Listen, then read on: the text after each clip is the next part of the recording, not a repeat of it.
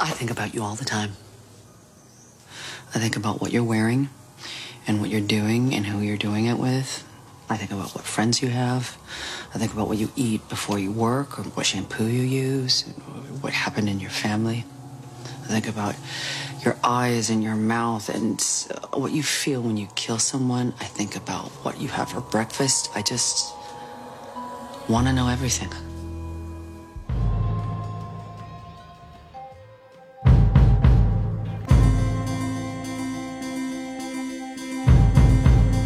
这个所谓爱情最美好的时候，就是知道我们两个一定会上床，但是我们两个都不知道那天什么时候会来的这个阶段。不要迷恋你的老公，及时更换你的情人，这是这部剧教给我的。其实这是一个挺可悲的发现，就是影视剧出现几百年、两百年了，实际上我们今天才发现，哦，原来女性他妈的可以不是花瓶。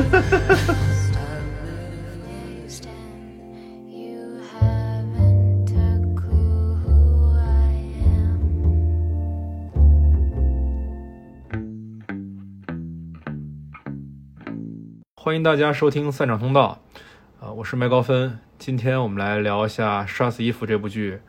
然后今天除了我，还有苏若露苏老师也在，然后还有一个新朋友菊哥。Hello，大家好，我是苏若露。Hello，大家好，我是你菊哥。就我们今天的两个嘉宾都是中央戏剧学院编剧毕业的，然后我作为本期节目唯一的这个电影学院的人，稍微有点感觉到被包围了。没关系，我们都是电影人。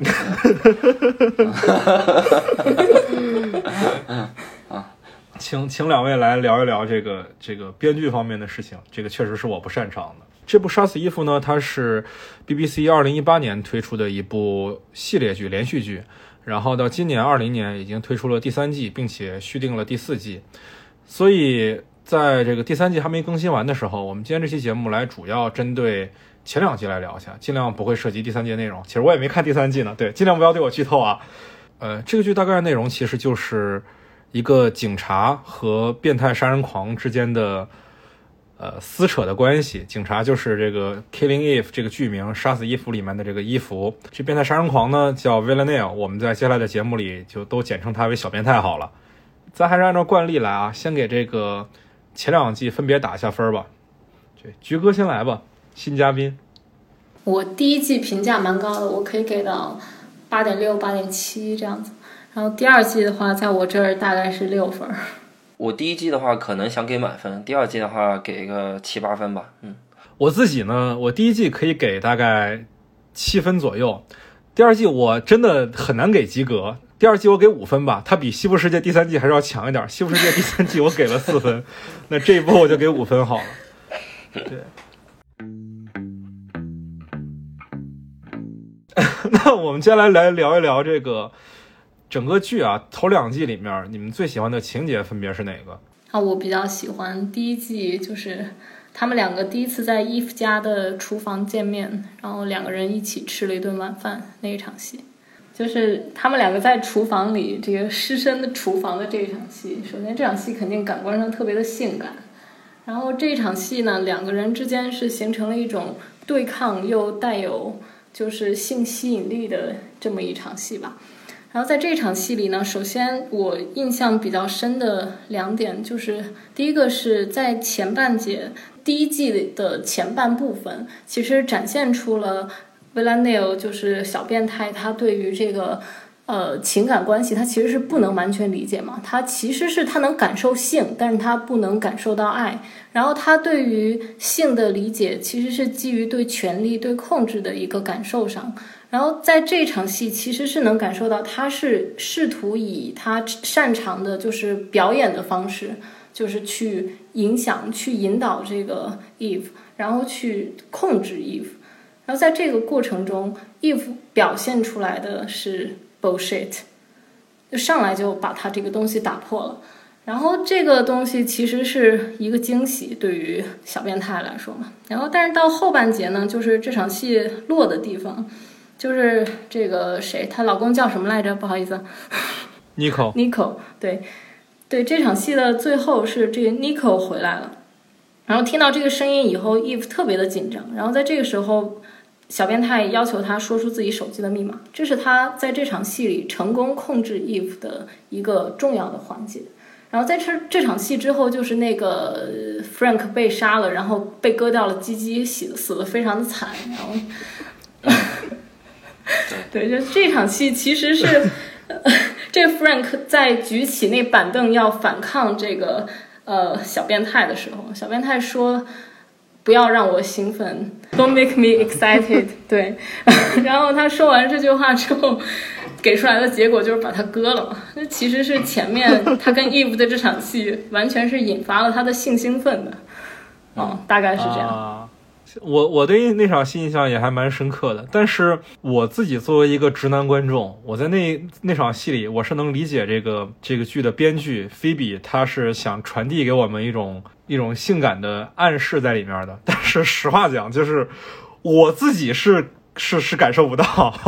我知道他的目的是把我往那儿去吸引，但是我就是跟不上他的节奏。就在我看来，那场戏反而有点儿。过于荒唐了，我只记住了，我只记住了水龙头冲脸这个这个这个这个荒诞的地方，其他的印象倒不是特别深。他给他脱衣服哎，不是，这就是怎么讲？我这么一说，肯定要有人骂我。就是 就是你脱衣服，你也要看给谁脱，给你还是因为他林永健呗？太惨了，律师函警告。这这不是说我们在玩梗，这个实话讲，这个，因为这剧是女主演吴珊卓，她本人长得像像像林永健嘛，这个中国很多网友会说她就是女版的林永健。她拿那个金球影后的时候，嗯，然后林永健本人还发了一条微博恭喜她，这是最骚的，给我看懵了。我没有任何的对这个演员的不满啊，我只是说，在小变态给 Eve 脱衣服的时候，实话讲，因为 Eve 这个角色在人物形象上他吸引不到我，所以我 get 不到这场戏的所谓的性感的这一点。我我也是一个直男说中，我觉得为什么我看那场戏的时候能感感受到那种呃生机盎然的性欲，其实是你不能说站在一个。嗯，更抽离的视角去看两个美好的肉体。你如果你以那样的角度和要求去看的话，呃，那场戏确实嗯不性感，就不美好嘛，对吧？但是如果说你站在这个角色的这个角度来看，Eve 本身是一个循规蹈矩的一个老实人嘛，一个老实人，一个普通人，一个文职特工，然后被一个变态女杀手脱衣服，对，就很明显，非常明显，就我能感觉到那种。那种兴奋，那不仅仅是 Eve 的兴奋，包括那小变态的兴奋，其实都能感觉到啊。所以，我我其实也也挺喜欢这场戏的。就简单来说，苏老师你代入了呗？嗯，对，你要代入角色嘛。对你不能，你不能是把它当当一个当一个 point 来看，就是完全看美不美、欲不欲，不不能那么看，对吧？嗯啊啊啊啊！所以是我没有 gaze 了是吗？不是，我不是啊。你对我批判一番，我记仇。我跟你说，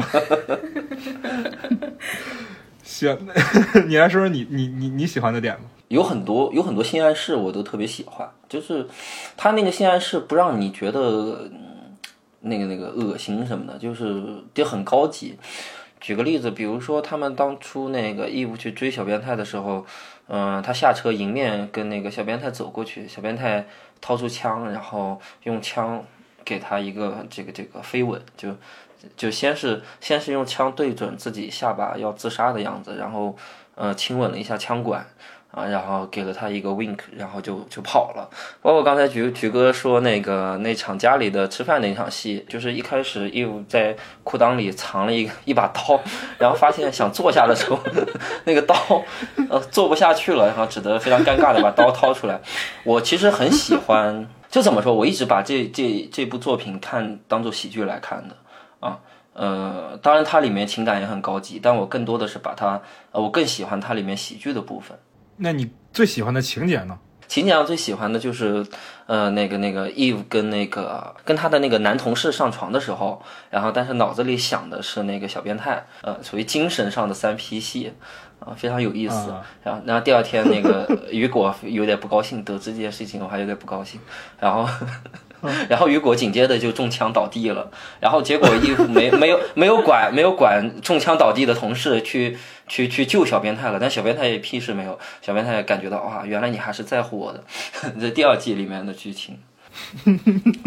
那一刻苏老师又代入了是吗？你带入了谁？我那其实可能是场四人行，啊，什么？为什么？不是对，代入你加入你自己了是吗？不是没有你是谁雨果吗我是单纯，没有，我只单纯觉得，嗯，很少有影视剧会讲这么复杂的情爱关系，对吧？我我觉得还挺有意思。就是有时候菲比本人也很，他自己的一些其他作品里也很喜欢讲这种，嗯，非常现代的复杂的。情爱关系不是那种传统的，呃，我喜欢你，你喜欢我的，我什么他喜欢他这种乱七八糟的这种狗血剧情，他不是他，我我觉得他写的那些才更更真实一些。嗯，关于这场戏，其实我有一个疑问啊，就是，呃，在这场戏里，雨果他是被当成工具人了吗？其实，一般在影视剧里是比较忌讳这种，呃，让主角去物化另外一个角色的，因为这样观众会不喜欢主角，尤其是。我们看第二天，Eve 对这件事情他完全没有负罪感，完全没有反思，而且完全不想隐藏自己把对方当工具人、自己物化对方的这个这个行为。那在这种前提下，编剧到底是怎么去做到让观众不反感这个角色或者这个行为的呢？没有没有怎么做到，就因为她是女的嘛。我 你要追你的也行啊，苏老师。不是，实话实说，如果你把那个 Eve 的换成一个男的，就是我我我想想另外一个女的，但是我先跟身边的触手可及的人上床，你这这角色就废了，对吧？但是因为就是在咱们现在的这种反叛的语境之下，就是呃反叛这个传统的男女关系，嗯、批判男权的这个语境之下，嗯、女主角做出这种行为就会被大家认为是很酷。呃，当然道德上肯定是不合适的嘛，呃，但是嗯，但是观众会觉得很酷，这个是这个是可以理解的，对吧？而且我觉得还有一点就是，我们这一集之前往前推几集，就明显这个雨果其实是他表现出了他是一个 playboy，然后他也对 Eve 有嗯、呃打一炮的想法，然后那两个人其实是一个各取所需的关系啊，他不是那种纯情少年，所以还好了。对他不是被骗对炮他，就是一打桩机是吧？谢谢你带我三人行。工工具人，我说一下我自己最喜欢这个剧的情节啊，我最喜欢的是，呃，第一季的最后一集，第八集，就是小变态和康斯坦丁的女儿两个人，就是就是浪迹天涯的那段儿。就康斯坦丁那个女儿那个角色其实是挺有意思的，因为他现在都只只在那一季里出现了嘛，其实是个挺挺工具化的角色。但是工具化的角色其实也是有很大区别的，就是我们其实能看出来，在那场戏里，呃，那小女孩不管是从心理年龄，还是说这个就行为举止上，都要比小变态要更像一个成年人。其实这种反差是是很有趣的，很微妙的。我之前其实，在不少影视作品里见过这样的角色啊，就是一个呃十十岁左右的小女孩，但是特别什么都懂，然后比成年人还要成熟。尤其是故事里如果有个巨婴的话，对，就会更反映出那个巨婴的幼稚。这样的角色其实很多，但是我又特别吃这样的角色，而且他写的也确实很好。对，而且还有一个方面就是说，这个小女孩其实，在那两集里面承担的，从剧作上来讲，应该是一个平衡木或者说开关这样子的功能，就是它它的行为逻辑你不能预判，她这一秒帮你，下一秒就坑你，就是它是其实是在情节上有很强的推进的作用。就我们之前看到这个小变态所接触过的其他角色，都是要么就是死在他手里，要么就是他不想杀这个人。但只有这个小女孩是第一次出现了，我想杀这个人，但是我不能杀，所以反而对小变态的人物塑造起了一个很大的反作用力，就是他会变得更丰满，因为他不能去杀死这个一直在烦他的小东西。嗯对，实话讲啊，他要真杀了一个小女孩，这个角这个人物就毁了。这编剧不可能让他去杀这个事儿的。我们一开始就知道，但是在我们一开始就知道这个小变态不会去杀这小女孩的前提下，怎么去做这段人物关系，又不会让他原本的人设崩掉啊？那这就看编剧功力了，我觉得。对，因为稍微写的崩一点，我们就知道说是编剧在操纵角色，让角色不去杀这小女孩儿。但其实菲比在这儿做的还是蛮巧妙的，就是让这个小孩又烦人又可爱。选角也还蛮传神的，这小姑娘挺好。嗯。我还想问问你们两个对这个剧有什么不满吗？对，因为你们分儿打都比我高，我肯定是很多不满的。但是你们两个呢？我觉得主要我的不满都对第二季，嗯，我对换编剧这件事情非常的不满。对我我也是，我也是一样的。对，这个稍微介绍一下，这个剧它整个的第一季的主要的编剧是这个 Phoebe Waller-Bridge，就是他同时也是《伦敦生活》的这个编剧兼主演，所以在第一季他自己是整个的总制片人，同时也负责了其中四集的编剧，呃，四集的编剧。这四集包括第一集、第二集、第五集、第八集。呃，第一集、第二集就是开头嘛，第五集就是刚刚菊哥说的那个，呃，他们俩在浴室的那场戏的发生的时候。然后第八集就是我说的那个，呃，小变态和康斯坦丁的女儿产生联系的那集，包括刚才苏老师说那个小变态用枪给给那个叶飞吻的，其实都发生在第五集，都发生在他编剧的内容里。就是他个人的特质，在这部剧第，尤其是第一季里是体现的比较明显的。这部剧就是他个人定制的，就是就这部剧就只适合他来写，真的。对对对，要别的人来写，可能就会差很多。对，然后到了第二季的时候，那不知道是因为他是去忙《伦敦生活》第二季，或者说是新的《零零七》的剧本的编剧，他就没有再去继续去跟进第二季的编剧内容。第二季他仍然是总制片人，但是在编剧这一块儿。他参与度就很低了。第一季里有四集是 written by 这个 Phoebe 的，但是第二季，第二季的主要编剧是 Amber Fennell，他是一个其实资历比较浅的编剧，他之前更多是做演员的。其实我们能感觉到第二季的编剧水平是是往下走了一些。但是这个在访谈里面，就 Phoebe 自己说，Amber 是他招进来的编剧。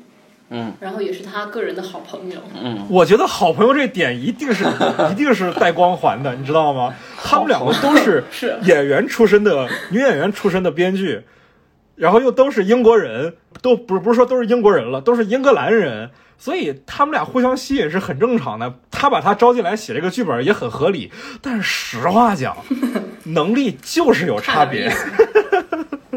我觉得第一个是他的。剧作基础肯定没有菲比扎实，他每一集情节点的铺陈其实是做的挺一般的。就至少菲比的每一个关节点，我觉得都做得非常好。就比如说第一集，他那个最主要的关节点是两个人见面嘛，然后并且他的主人公是在不断的付出代价，就是在第一季里面。就是 Eve 付出了很多，他先丢了一份工作，然后最后又丢了一份工作，还失去了他最好的朋友，就这些都是他在追查这件事情的代价。那第二季他没有付出任何代价。嗯，对。然后再一个就是菲比不在的话，第二季其实没有那么多特别天才的，就是有喜剧性的那种点子嘛。对对。它的可看性和趣味性降低了很多。对，我觉得那个那种那些东西才是这部剧吸引我的核心。嗯，就缺少了那个，真的无聊了很多。我们简单聊一下菲比这个人哈。呃，其实其实算上来，菲比跟咱们是，嗯，这个他是毕业于什么英国皇家戏剧学院是吧？对对对对对。对对，跟跟咱们是 同行是吗？同行。对，英国的中戏是吧？对。这这个学校老跟我们学校戏剧交流，你知道吗？无数次看到这个名字。他们可能也是那种偏舞台剧、舞台剧传统比较强的学校。就你看菲比他自己的作品，嗯，就非常明显的能看出来，就是他的这个舞台舞台能力，呃，舞台功力非常强。而而且他写戏的时候，实际上是，呃，就像你说的，非常懂得抓重点的。呃，就是插科打诨、黑色幽默这种东西，其实并不是一个，呃，只有他会的东西。但是为什么他在这个领域做的比别人好？是因为他清楚的知道什么地方该放这些东西，什么地方不该放这些东西。就这个是我觉得黑色幽默，呃，或者说这种东西最难的地方。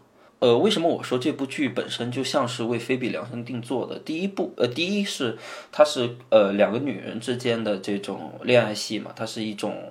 呃，很符合菲比本人的一些女权立场，呃，就是包括它里面很多对男权、对男性的那种不友好。但是你不能说一部在一部正常的剧集里过分输出那些观念，可能就不合适了。那你放在一部百合剧里，那些呃男配就是很快就跟小变态上床，然后很快就死掉了，那些男配们就在这里反而就突然有了一种那种戏谑的效果。这是只有在这种类型，然后这种编剧的这种这种组合之下才有可能出现的。我们不是说这个菲比写了一个百合剧，就是她是百合啊，她是。据我目前所知，还是一个异性恋。她的男朋友是那个谁嘛？马丁·麦克唐纳也是很有名的一个导演。就是马丁·麦克唐纳是爱尔兰人嘛？他之前拍像《七个神经病》《三个王牌》都是我非常喜欢的作品。就我在第一次听到他们俩在一块儿的时候，我就特别诧异，因为对于我而言，就他们俩像是两个世界的人。但是你仔细一想，又如此的合适。就是首先是。我们先说英格兰跟爱尔兰的地理位置关系是很近的嘛，虽然说互相看不上，但是确实是挨得很近，有点像这个苏南和苏北的关系。马丁麦克唐纳也是一个黑色幽默风格的导演，《酸小王牌》也是一个很女性主义的、很体现女性强势的作品。在这点上，其实令人惊讶的发现，他们俩还挺合适的。哦，菲比真的是，他跟他跟马丁他们两个。在一起一点都不觉得意外。对，但哎呀，年龄上他们俩都快能当父女了。是的，而且还有一个就是，刚才我们不是说到他那学校，就我看过他那学校两个戏，就很巧，我也不知道是我凑巧看到的都是那样子的，还是怎么，就是他们那个皇家艺术学院都是特别非现实主义的创作。嗯，我看到的两个舞台都不是传统戏剧。不是，现在早就没有。你你想说早就没有传统戏剧了？对啊，早就没有了。灭绝了。他们做的那个莎士比亚的两戏，我想不起来了，一个是《暴风雨》，另外一个是什么？然后这两个戏其实都做的特别，因为我觉得他们的环境可能也是就嗯偏向这种创作风格。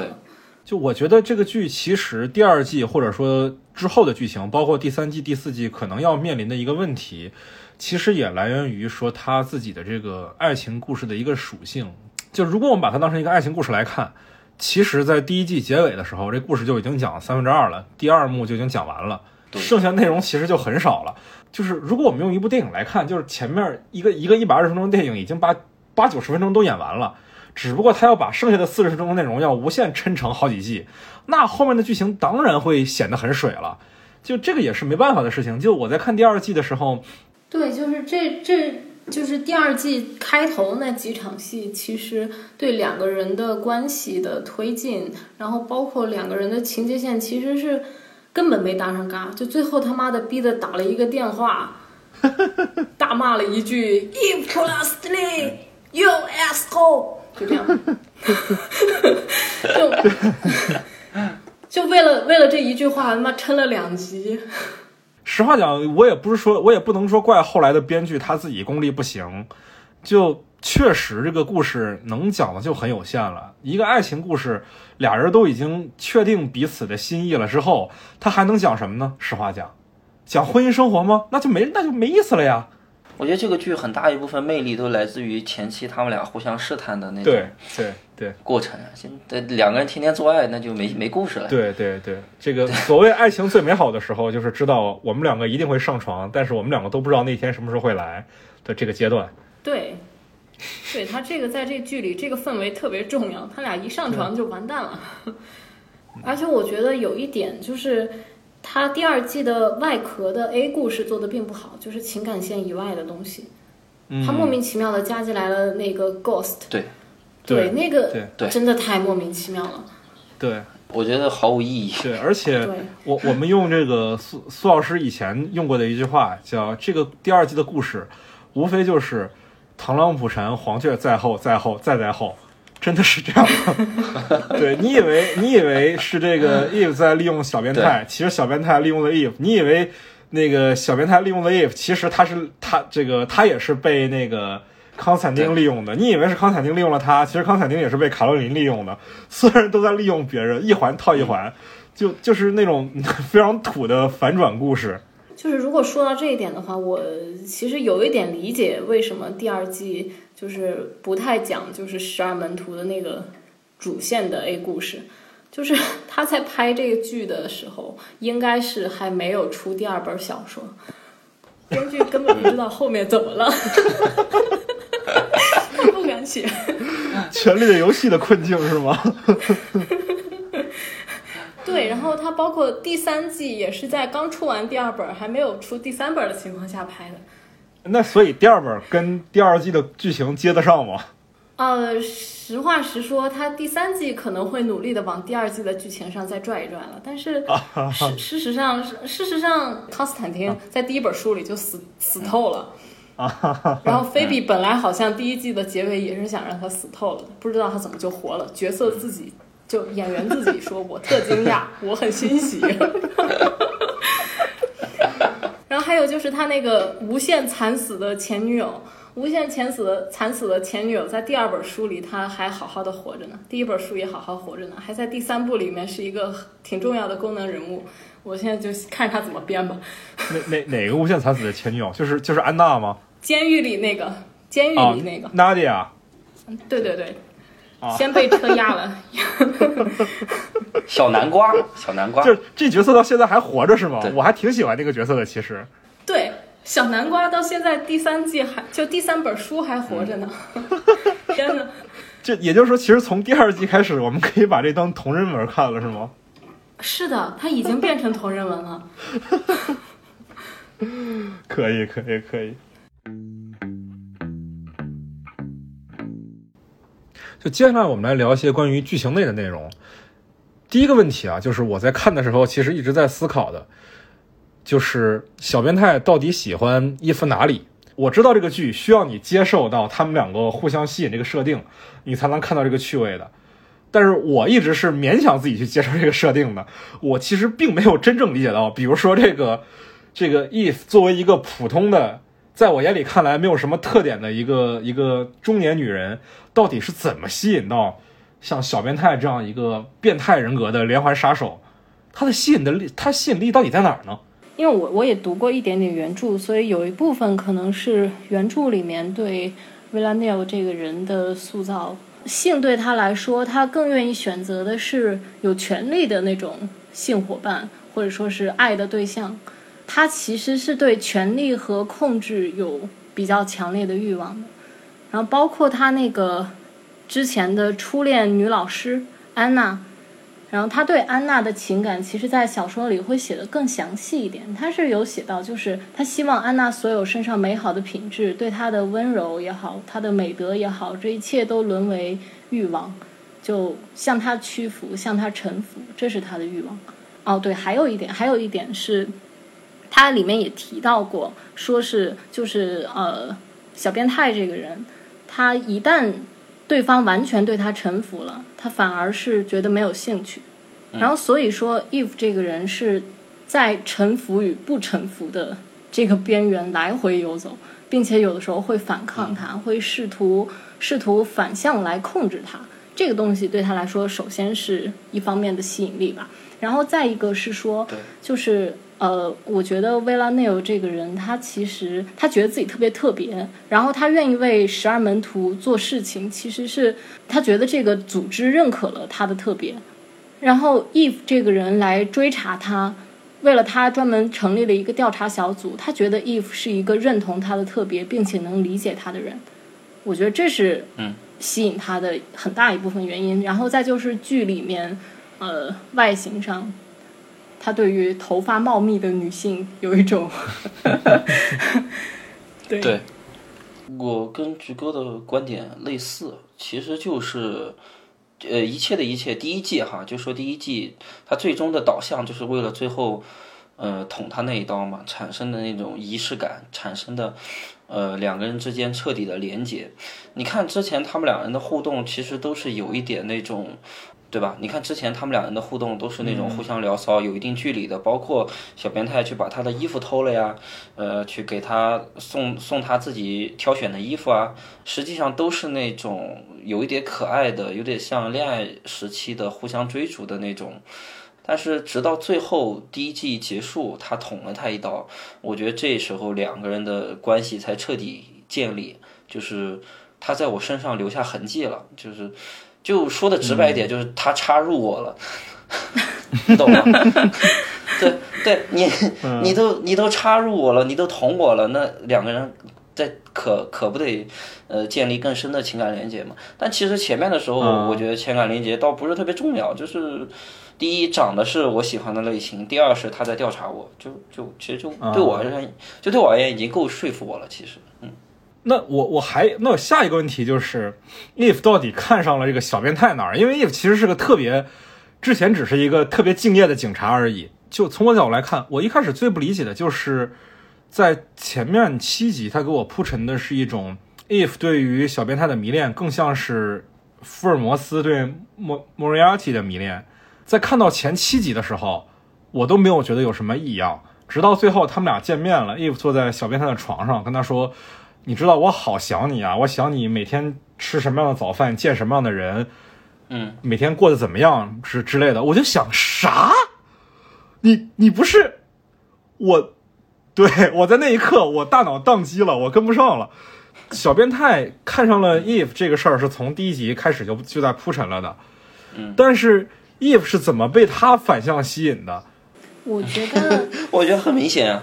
对，然后还有一个就是，其实前面情节上，就 Eve 这个人，他所有的行动都是在探究贝拉内尔到底是一个什么样子的人，而不是说他做了哪些案子，他为谁服务，这些东西都揭开之后，他还在探究他之前安娜的关系是什么，他为什么会变成这样，他在纠纠结的是这些。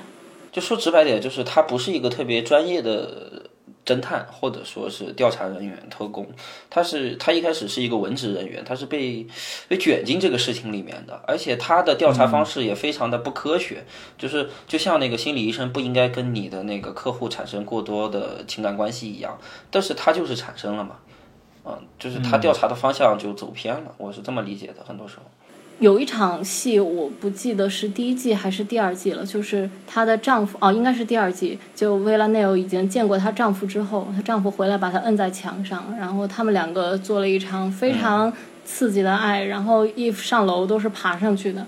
然后这场戏我觉得是非常明确的说明了，就是 Eve 是享受被控制的，就跟前面说到薇拉内欧的那一点非常的统一。然后这是一点，然后另外一点是，就是她在呃进一步的追查小变态，然后在她的家庭关系开始崩溃，她跟她的丈夫嗯叫什么我又忘了，Nico 是吗？对，Nico，我老是不记得她老公。不要迷恋你的老公，及时更换你的情人，这是这部剧教给我的。对，嗯。他的家庭关系开始逐渐崩溃，然后他的一部分的痛苦的产生，他的转移的方式是投入更大的精力到他更愿意了解、去追寻的一个女杀手，就是嗯，就是是一种情感转移。好，那我们接下来讨论下一个问题，就是就这个剧的两个主角之一小变态，他是非常强的反社会人格，非常强的一个精神病型的一个角色。编剧或者说导演到底做了什么来让观众对这个角色着迷呢？呃，我的理解，首先第一点是他拉近了这个维拉内尔和观众的距离，就是他是一个也喜欢吃好吃的东西，然后也喜欢漂亮的衣服，就是这个东西拉拉近了他和正常女性的一个距离嘛。而且他衣品相当不错。啊，是的呢。然后再一个，我觉得跟演员有一定的关系啊。Judy Comer，我觉得朱迪科莫对他实在是非常的灵动，足够的性感、野性、有张力，这些东西他都具备。他身上有很多很天真的地方嘛，他很孩子气。他上来第一集先给这个康斯坦丁装死，对，然后对吧？就是他其实有很多可爱的地方，对对。嗯，然后还有一个就是他杀人的过程，其实并不会让观众感觉到恐惧。我觉得这一点其实挺重要的，就是他更像是在完成一个，呃，怎么说呢？更像在完成一个艺术作品，就是他把杀人当做一种艺术，嗯，一种创作。对，他不会让观众感觉到恐惧。我觉得这个挺重要。但我觉得这个这一点上，其实这个剧的主创的一种刻意回避，就是一旦这个情节里会有让观众感到不满或者恐恐惧或者有生理不适的可能性的情节，他就会自动的忽略掉。比如说啊，我作为一个直男观众，我是非常害怕看到诸如类似于阉割这样的情节的。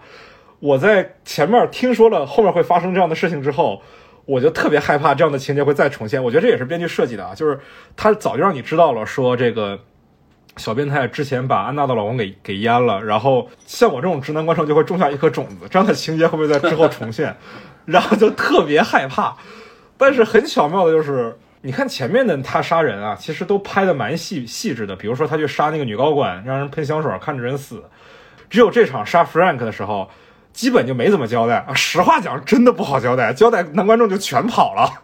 是的，是的，这个肯定这没法交代。对，说到底，这个剧这个剧没有那么大的尺度嘛，它还是一个我们从电影上来讲，可能算是一个 PG 十三的分级的作品。对，我觉得一开始就是主创的定位就很清楚，这是一部恋爱戏，呃恋呃恋爱喜剧。呃，其实那些什么十二门徒啊，什么那个凶杀破案，那些全都是它的外壳，那那东西其实真的一点都不重要。我其实都不在意，我我其实一直不在意，就是幕后真凶是谁什么的，真的。其实我觉得就是传统的变态杀手的形象很容易让观众产生恐惧，是因为它类型的目的，因为它类型的目的，比如说是悬疑推理，那它可能就需要一些恐怖的氛围。那我们这部剧如果说是恋爱戏，是一部百合剧的话，那我不需要那些东西，我就他那么他杀人的过程就是酷。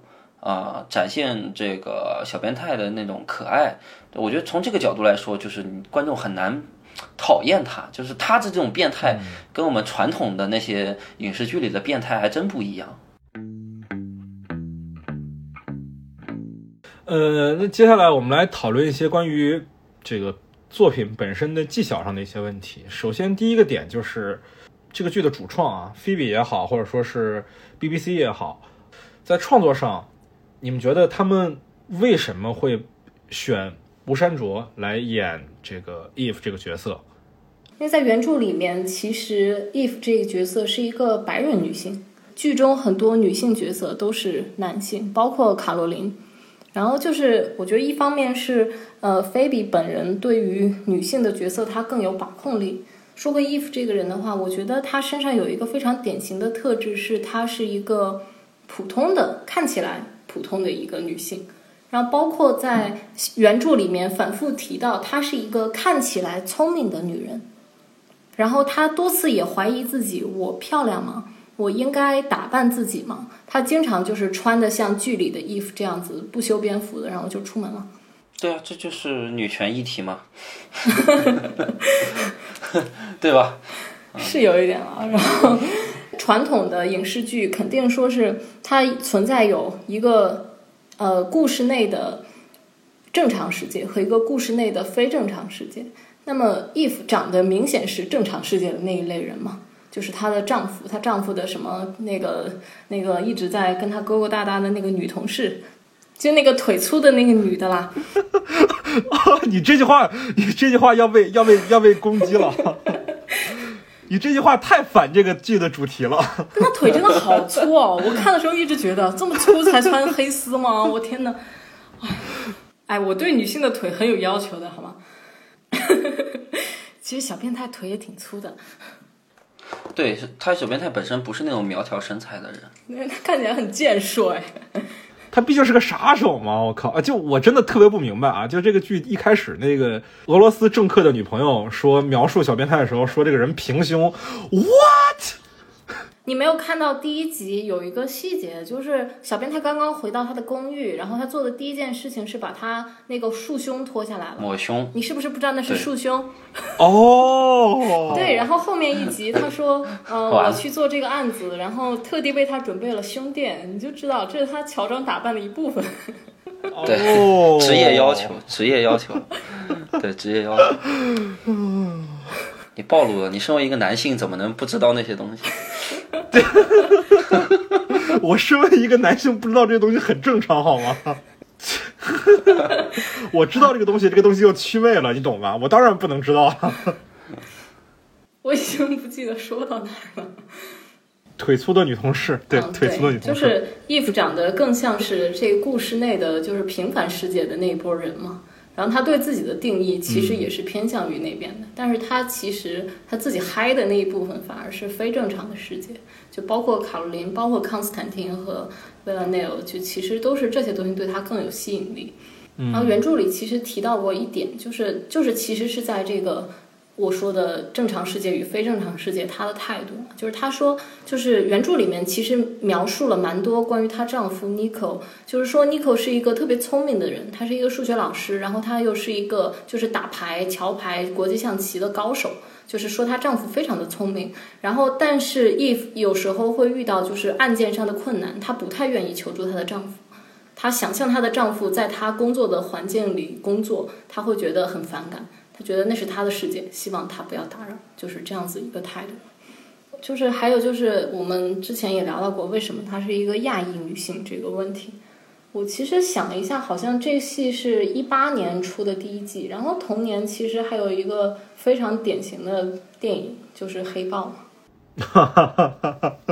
嗯，然后其实他自己的采访里，他有提到过这一点，就吴山卓自己的采访里，对他说，当时看到《黑豹》的时候，他认识的很多亚裔的女演员都振奋了，就包括男演员，就亚裔的演员都振奋了。他们觉得我也需要一部这样子的剧，然后紧接着机会就来了。啊，对。也就是说，其实你是觉得这个是有所谓的政治正确的诉求在里面的。这肯定有啊我，觉得会有。他甚至不仅有政治政治正确的诉求，还有政治不正确的结果，就是一个一个呃怎么说不起眼，然后有一点有一点聪明的一个女性，那这不就是在欧美人的这个刻板观念里面就是亚裔啊？所以他找亚裔，我不觉得有奇怪，我觉得他既是政治正确，他也是那个刻板印象的产物。对，就我们之前有时候会探讨到一个话题，就是亚裔是否需要像黑人一样去努力发声，去争取自己在西方语境里的地位。但是我们其实能看出来，这几年也确实在主流语境里也越来越多的关注亚裔了。比如说这个吴山卓靠杀死伊芙拿下这个金球奖的影后啊、不是影后，视后。我我我其实有时候会觉得这个东西稍微有点矫枉过正，就是在一九年的时候，也是同样也是金球奖，就是那个拿下电影类最佳音乐喜剧类影后的是奥克菲娜，也是一个亚裔的女女性。对他那部电影叫那个呃，别告诉他嘛，去年还在国内上映了，就是一个讲中国家庭的一个故事。然后他在里面演的是一个第二代移民，对，基本不会说什么中国话，然后内在挺美国人，但是又在美国有点缺乏归属感的一个角色。讲文化差异嘛。对对对，就是同同样在讲李安说过的话嘛，其实就是啊，我觉得是有一点了。这个争议最大的一个问题是在于，那个去年给他的是最佳音乐喜剧类女女主角，就其实我们很难把《别告诉他》这部电影去界定为一部音乐喜剧类电影，它喜剧肯定不怎么喜剧，那音乐更是一点没有。我是觉得这种矫枉过正真的是我们需要的吗？这种矫枉过正，某种程度上我觉得会加剧一个社会的割裂程度，会让人们觉得说，哦，他们是会哭的孩子才有奶吃，反而会形成一种刻意的偏见。对，因为因为你如果没有办法自己去为自己发声的话，那别人替你发声，那他是想象你的身份去替你发声的，你懂吧？所以最终出来的后果一定是，呃，看似亚裔和黑人在影视作品里有了更多的存在感，但实际上。亚裔创作和黑呃那个黑人创作，呃，在电影里还是没有地位，还是站在白人视角的这种这种东西。对，但这个但这个也是客观现实，也没有办法，就是因为就你没有办法去那种环境里发生，那你就指望别人，呃西方所谓的左翼左翼崛起那个良心发现 去，他们就是他们觉觉得的良心发现，然后自以为是的去替你发声，但但你 也不能，毕竟人家也是一片好心，虽然虽然结果不咋地，对吧？是吧？对。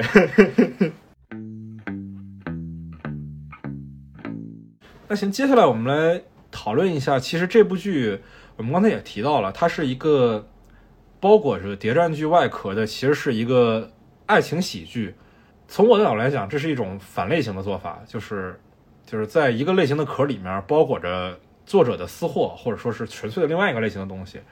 其实我觉得在这几年，这是挺主流的一个创作方式。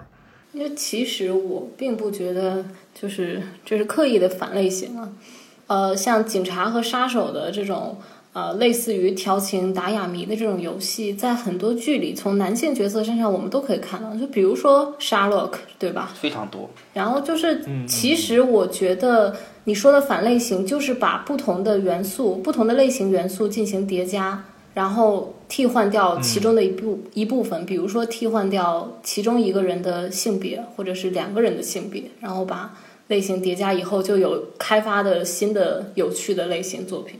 就我我认为这个事情主要是两方面，第一个是嗯好莱坞走到今天，呃类型东西大家都看腻了，对，然后所以它里面会有很多元素的融合，重新排列组合什么的，什么呃就所谓的其实还是就是嗯、新瓶装旧酒嘛，对吧？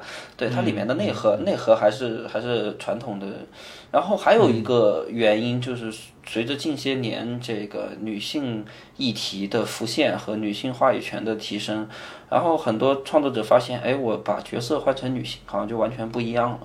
对吧？你这个剧其实警察和罪犯的故事非常多，但是女警察和女罪犯的故事不多。那他这样子就能出圈，就能够火，就。呃其实这从这个话题延展开啊，从这个话题延展开，我们讨论到另外一个问题，就是这几年在主流的影视剧当中，其实把女性当做第一主角的剧是越来越多了。嗯，就这个这个是非常明显的，就好比说，在我上学的时候，其实那时候最火的剧还是呃《行尸走肉》《绝命毒师》这种男性为第一主角的。但是这几年我们看到，嗯，你像《杀死伊芙》、像《大小谎言》、像去年那《致命女人》啊，《使女的故事》，包括《了不起的梅瑟尔夫人》，嗯，都完完全全是女性为第一主角的，就是女性角色的在剧作上的分量要远高于男性角色的。这种风潮是在你们看来是怎么兴起的？或者说这个风潮本身有什么必然性吗？呃，一个方面是对于女性的角色，他们会发现了更多的可能性嘛。呃，包括这种女性主义作品的风潮，在国内的剧里也可以见得到。就前一段时间有一个，嗯，是我们系的一个师哥他们写的一个戏，叫《危险的他》，是一个爱奇艺的网剧，就十二集，然后评价还凑合。然后那个剧就是。菊哥推荐，菊哥推荐起自己朋友做的剧的时候，变得特别的小心谨慎，说说话说话说话语气都弱了不少。呃，不不敢乱说。对，不敢乱说，因为包括国内的这个市场，其实呃，傻白甜、白莲花这样的人设已经彻底的垮掉了嘛。然后他们其实是要寻求更多的女性的形象，然后让它更具有真实感，然后也更让观众有一种呃眼前一新，嗯眼前一亮，耳目一新。之之前有一个剧，就是当时上的时候争议也挺大的，是那个美国做的福尔摩斯，不是那个神探夏洛克啊。美国做了一个基本演绎法，就是也是找了一个英国男演员来演福尔摩斯，但那剧最大的一个争议是，里面华生的角色上了刘玉玲来演的，一个 也是一个亚裔女性啊。而且那剧我真的在第一季的时候还蛮喜欢的，因为后来没看了我就不知道了。第一季虽然说啊，它是一个有一个男主有一个女主，但在故事里完完全全没有任何让这俩人谈恋爱的意思。就哪怕是《神探夏洛克》这样两个男主的剧，都开始让俩主角勾勾搭搭的了。那个剧就特别的直，就是破案，就是破案，所以还挺好的，挺有意思的。其实这是一个挺可悲的发现，就是影视剧出现几百年、两百年了，实际上我们我们今天才发现，哦，原来女性他妈的可以不是花瓶，原来女性是可以是恶人，原来女性可以杀老公，嗯，啊，两百年了，朋友，不不，女性是恶人好多。啊。蛇蝎美人在传统剧作里。啊，是是，我我的我的意思就是说，原就是创作者们突然意识到，观众突然意识到，原来我们原先对女性的描述是片面的，嗯啊，然后呢，既然我们今天有了那个条件和空间去展示更真实的，呃，人类的一半，那创作的内容一下子就丰富很多了。你之前一下子就所有呃没得写的，原来原先别人都写过的东西，一下子就多出了一半啊！就我们作为创作者，你很难拒绝这种诱惑的。嗯，就是哇，这是一片。这是一片处女地，没没有人很就就客观来说，其实呃碰过的人比较少，嗯，就是对吧？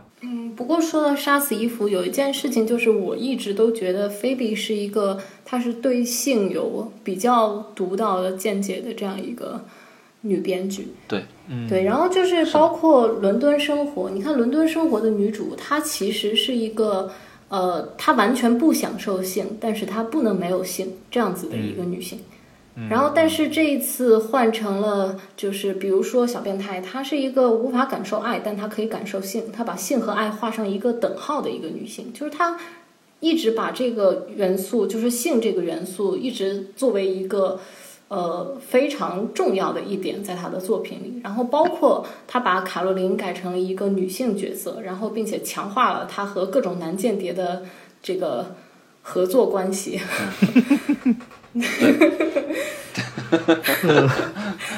不是，就是性别就是跟性分不开的呀，就是啊也不能说分不开吧，就是传在传统直男故事里或者传传统直男创作者里，性是锦上添花，性不是他人物的一部分，他在他的困惑里就是 just fuck，没有别的东西了，对吧？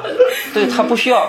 他不需要思考，他不需要思考别的东西。我觉得相对而言，女性的话，在性方面可能会有更多呃值得探讨的、需要去探讨的。嗯，呃，就我我跟伴侣的关系，呃，我跟性的关系，我需不需要用性去取悦他人？嗯，等等等等，我如何享受性？这是性，这是性别里面很重要的一部分啊。那在很多，呃，这么说好像听起来又特别像诠释，但是实话说，就是在很多在很多男性的视角里，性就是干就行了，没有别的，对吧？但不需要思考的嘛，就就你你就就你同意不同意，对对吧？对吧？所以就没有别的了，他没有没有他没有别的太多的细腻的情感在里面，他没有困惑在里面，嗯，对吧？嗯，所以我觉得不看好国内的很多大女主题材呃故事的一个原因在。当你去想想去展现女性复杂的内心世界的时候，你又对最重要的一部分避而不谈，或假装那一部分不存在，这就非常难操作。前段时间有一个事情，就比如就比如前段时间国内要呃网上说要引进一部要翻拍一部叫《羞耻 Scam》的戏，然后也被网友骂出花来了，对吧？所以。就是你很难想象，在那样语境、那么那么开放的一个语境里，对对人的真实的人的探讨，会发生在这样一个地方。对对，而且《Scam》那个剧最主要的一个原因是，后来大家发现这个优酷说要翻拍这玩意儿，但是其实他连版权都没买。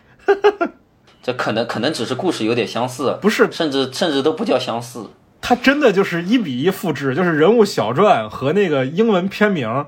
都是一模一样的，然后他自己打出来的招牌也是，我就是拍一个中国版的 Scam，但是人家原版压根就不知道有这个事儿。但他怎么拍嘛？它里面有一个满族女孩，那你怎么拍？种族歧视吗？这这你你告诉我怎么拍？我想，我想不出来。是没法拍，是没法拍。在简体中文的语境里，这个你都别说是这种翻拍一个国外的题材了，就哪怕同样是中文的剧，《想见你》在。台湾版和大陆版的内容都相当的不一样，连连大姨妈的内容都要都要删掉，我真是太难理解了。就，哎，对，太搞笑了。哎呀，说到这儿，我真的我发现每次跟苏老师聊话题，最后都得变成对国内影视圈的不看好。所以转行做 做那个主播了嘛？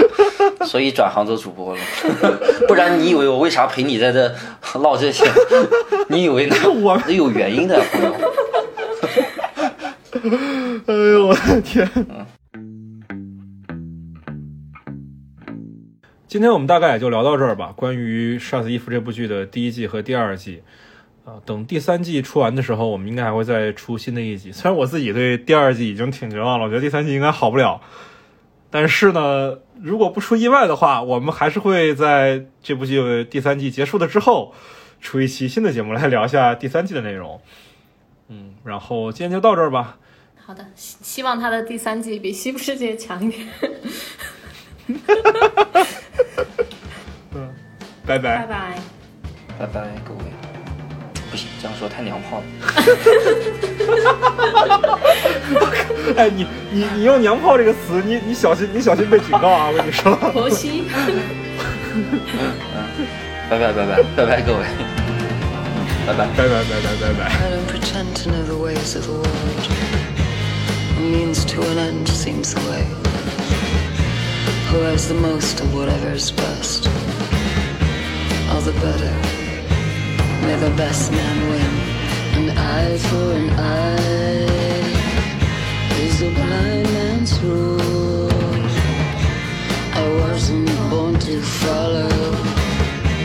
I'm nobody's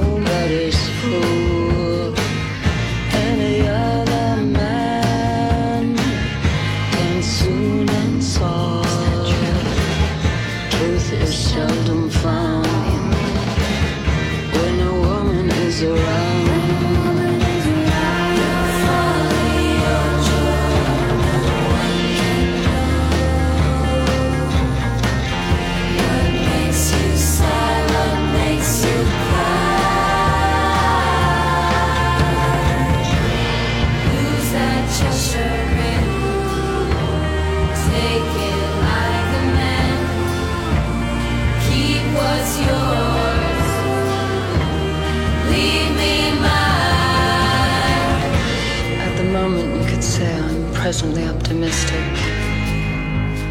Fuck the travails that bedevil. Put simply, for now,